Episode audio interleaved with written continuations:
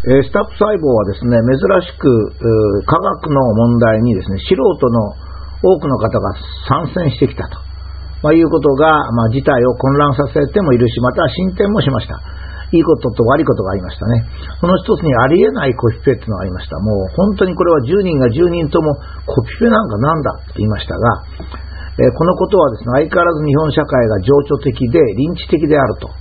えつまりあの、えと、きちっと論理的に考えないことと、自分が正しいと思うことを正しいと言うという、まあ、そういうですね、えー、きちっと調べないと言いますか、これはだからマスコミの問題ばかりでなくて、マスコミが先生に聞きに行くと、先生も情緒的だと、まあ、こんなことがあるわけですね。で、こう必要が絶対にしてはいけないことということで、スタップ事件が進んだわけですが、この大きな理由はですね、え、特に学生とか若い研究者、もしくは文化系の人がですね、科学の著作物の著作権という問題と、え、科学の成果の社会への貢献と、ま、いうですね、まあ、哲学的なことをあまり勉強せず、また体験もしなかったと、まあ、いうことが大きかったですね。私は未知というもの、知らないということは野蛮な社会になるというふうに思っておりまして、やはりここはですね、特に学問を議論するわけですから、一回ちゃんと整理しなきゃいけないと。まあ、今までも断片的に書いてきましたが、このシリーズの中で、えー、きちっと書きたいという気持ちが湧いてきました。で、あの、こいっぺが良いことか悪いことかということは、まあ、自分の感覚で悪いことだと、だから悪いんだっていうんではなくて、自然科学の著作物の権利と名誉っていうのはどうなっているかと、いうことをはっきりと知らなければいけないわけですね。それをちょっと整理をいたします。まず第1番目ですが、18世紀まで人間の知の活動、つまり頭、頭脳活動ですね、の成果は人類共通の財産として常に解放されていて、一人の人の権利ではありませんでした。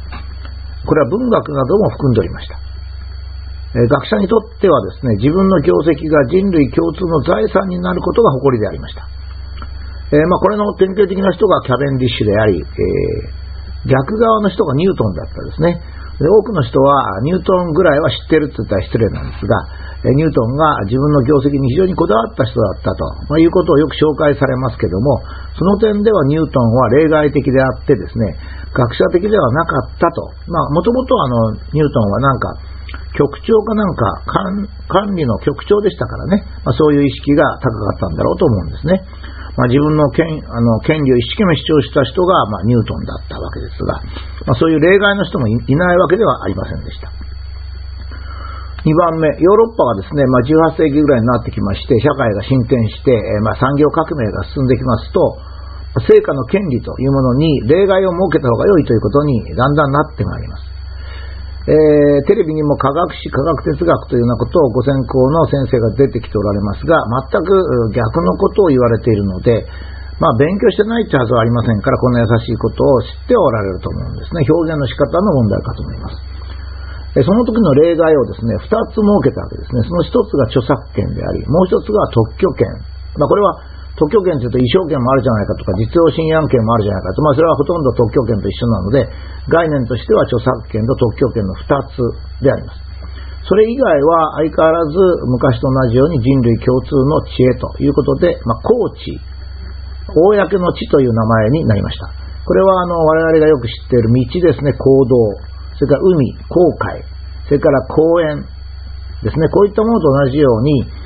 コーチというのは断らなくても誰も使っていい、まあ、地であると、まあ、こういう定義ですね。したがって、地にはですね、コーチと、それから著作権のある地と、それから特許権という地が3つがあるということですね。これはもうあのその後100年以上経っておりますが、現在の日本でも全く同じく引き継がれておりまして、え著作権と特許権、アメリカがちょっと違うんでですね、えアメリカがこうだから日本がこうだという人もいるんですけど、アメリカと日本と権利範囲が少し違います。えそれはどうしてそうなってるか、つまり制限してるかっていうと、人類の頭脳活動の知恵というのはあくまでも個人の利益ではなくて、え社会の発展のために使うというのがベストの選択だというふうになってるからであります。それからもう一つですね、これはもう本当に多くの人が誤解してるんですが、著作権というのはですね、俺が書いたから俺の権利だっていうのじゃないんですよ。これはね、その人が書いたんだから、A さんが書いたんだから、それは断らなきゃ失礼だっていうのそうじゃないんですね。著作権というのはそういうのになってないんですよ。これは人間の知恵をみんなで利用するという点からそうなってないんですね。つまり、これは法律で決まっておりますが、思想または感情に基づく創作物であって、表現されたものっていうになってるので、ま、7番目、通常の理科系の著作はですね、多分文化系も相当多いんですけども、そういうのが。理科系の著作はもうほとんど全部がですね、思想または感情に基づいていないんですよ。もうむしろですね、思想または感情に基づいてものなんか書いてもらうと困るんですよね。それは思想とか感情ですから、例えば私がこのブログで言ってるように、共産主義のもとで小麦を育てればよく育つなんで、これ思想に基づく科学論文ですけど、こういうの困るんですよね。ユダヤ民族は憎らしいから殺せと。こういうやつも困るんですよね。だから思想または感情に基づくものは普通は理科系の著作にはないんです。それから創作物じゃなきゃいけないということですね。でこれはあの理科系の場合は実験がほとんどですので、まあ理論もそうですね。だから創作物でもないんですよ。だから理科系の著作物ってのは俺が書いたから俺の権利だってことないんです。え、自由なんです。コーチなんですね。道を行動を作ったり、公園のベンチ作ったりするのと一緒なんですね。まあ、分かりにくいかもしれませんけど、これは分かってもらわないといけないということですよね。だって、社会的約束ですから。まあ、原発事故の時の1年1ミリシーベルトみたいなもんでですね、大丈夫だって言ったって、法律のその約束事ですからね、我々が約束してるわけですから。で、特に著作権法32条、これも皆さんほとんどお分かりになってないんですが、著作権がない著作物、つまり、え道で言えば指導ではなくて行動っていうところですね。それは引用も不要なんですね。これはあの道を歩くときに市役所に了解を取らなくていいっていうことなんです。指導を歩くときは、その必要によっては、人のうちの庭を歩くと。こういうときはですね、断らなきゃいけないんですね。著者は、私はこういう関係ですが、著者はコーチになっているものは無断で利用してくれることを望んでいるというのが法律っていうか我々の科学者の気持ちなんですね。論文を書くとかネットにものを書いて出すっていう行為はですね、もともとコーチにしたいという意思の表れなんですよ。いや、なんか変な人がいてですね、論文書いたりネットに書いたのに俺の権利を守れって言ってるんだけど、権利が欲しければ出すなって言うんですよね。別に論文とかネットに書かなきゃいいわけですよ。自分の頭の中にしまっとくか、自分のパソコンに入れとけば十分にその権利が保障されてるわけですから、あの、論文とかネットに書くと皆さんどうぞお使いくださいってことなんです。それが嫌な人はですね、それでも公にしたいっていう人は利用用意されていてですね、理科系の知の成果で自分の権利にしたければ特許を申請することができるんです。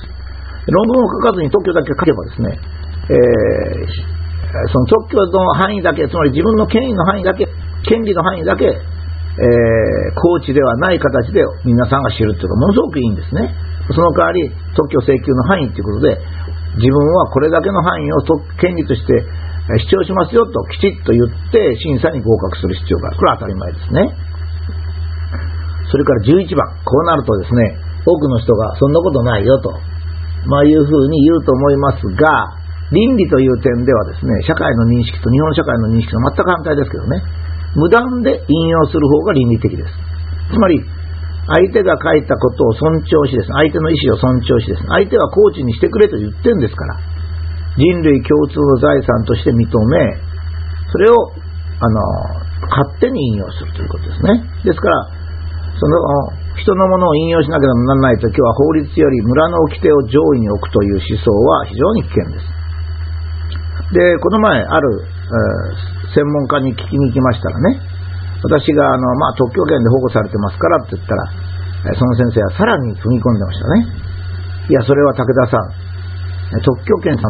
無限にあるわけじゃないんですと。やっぱりあくまでも人類が繁栄するという理由で、あの決めてるんですって言われる。だから期限があるんです。まあ、特許権だと10 15年から18年。それから著作権ですと昔25年だったんですが、ディズニーランドのミッキーマウスのあの期限が来たので50年に伸びたという、まあ、そういうつまらないものなんですね。え人類は自分自分というと争いになるので、平和に向かうためにも共通財産を有効に使うということは非常に重要なわけです。これはあのスポーツもそうなんですね。オリンピックがそうです。参加するのに意義がある。勝つためではない。ということで、今でも IOC ですね。国際オリンピック委員会は国別メダル数を出しておりません。あれは商業主義のマスコミが単に集計してるだけで、本当は集計しない方がいいんですよ。やっぱりこういった人類共通の知というのはですね、国だとか個人っていうのを出してこないで、やっぱりみんなで楽しもうじゃないか、みんなで知ろうじゃないかってことにならないといけないわけですね。先ほども言いましたように、私は論文を出すときに、もしくはネットにものを書くときはですね、それがコーチになってほしい。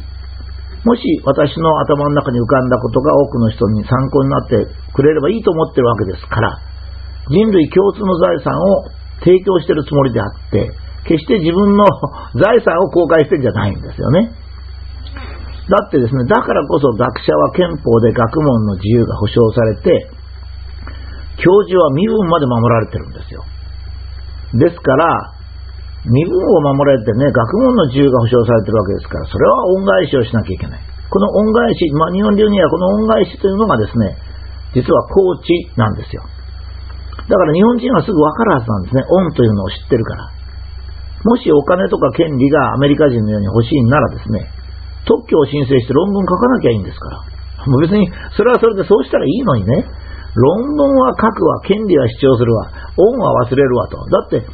特に東京大学の教授なんかされてる人はですね、税金で生活し、税金で研究してるんですよ。その結果として書いたものがね、誰かが使っちゃいけないと、引用しなきゃね、俺の名前書けって一体何なんですかね、一体。私はもう全く感覚が違うんですね。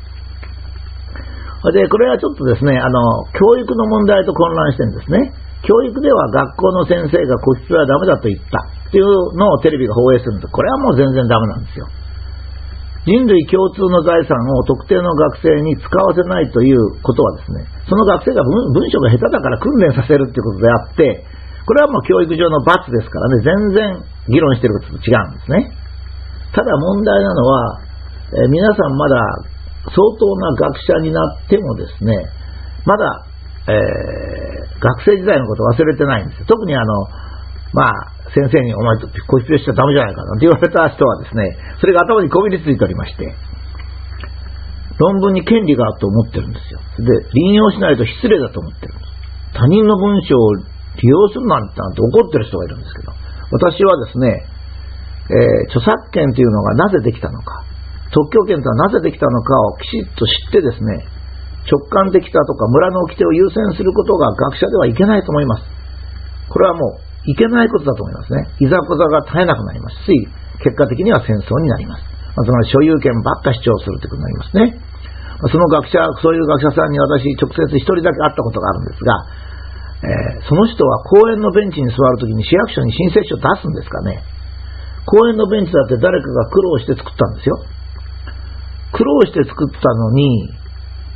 えー、勝手に座るわけですから。おかしいじゃないですかと、あなた。ね、もしかしたら公園のベンチでも魂を込めて作る職人がいるかもしれませんからね。随分わかりやすい話だと思うんだけども、著作権は法律なのに、自らの倫理権より社会的に優先するっていうのは、リンチの社会なんですね。ええ。私はもう一つはですね、骨性を非難する学者っていうのは、どうも今まで思想または感情に基づいて理系の論文を想像してきたのかなと。つまり捏造してきた人が骨性を批判しているのかなと思ったりもしています。